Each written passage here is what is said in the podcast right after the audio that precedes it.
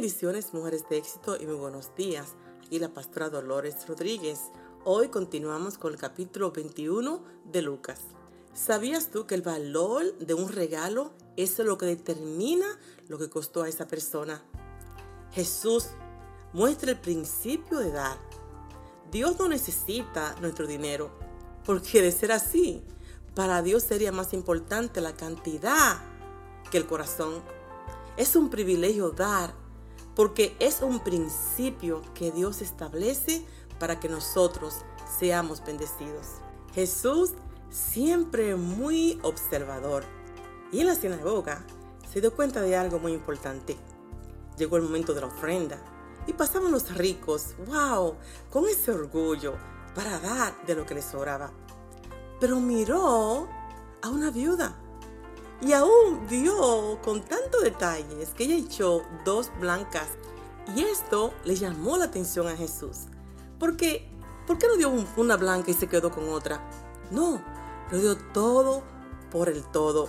Y eso impactó a Jesús. Porque esta mujer dio todo lo que tenía. Dice la palabra que de su pobreza lo dio todo.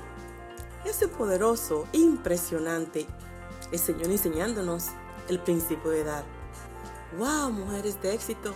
Si entendiéramos este principio, muchas veces no tenemos porque no damos. Practiquemos la generosidad y verás el cambio en tus finanzas. Esto es un misterio que solamente aquellos que lo practican pueden descubrirlo. Después de esta gran experiencia, Jesús continuaba su caminar y con los discípulos pasaron por ese gran templo de Jerusalén, un templo que era magnífico y muy venerado por el pueblo judío. El pueblo judío lo veían, lo veían como una señal de la presencia de Dios. ¡Wow! Me imagino contemplando esas piedras, la hermosura, el esplendor de este gran templo, cual fue reconstruido por Sorbabel y Esdra. Esdra, capítulo 6, verso 15. También Herodes lo remodeló y era la vida, el centro de vida del pueblo judío. Y mientras los discípulos orgullosos, llenos de ese, de ese apego a ese edificio, Jesús le dice, llegará el día que este templo será destruido. Y esto fue muy chocante para los judíos. Y le preguntaron a Jesús, ¿Y cuándo será esto? Y Jesús les dice, aquí están las señales. Cuídense de no ser engañados, porque vendrán muchos en el nombre del Señor. Habrá guerras, divisiones, fenómenos naturales, hambrunas.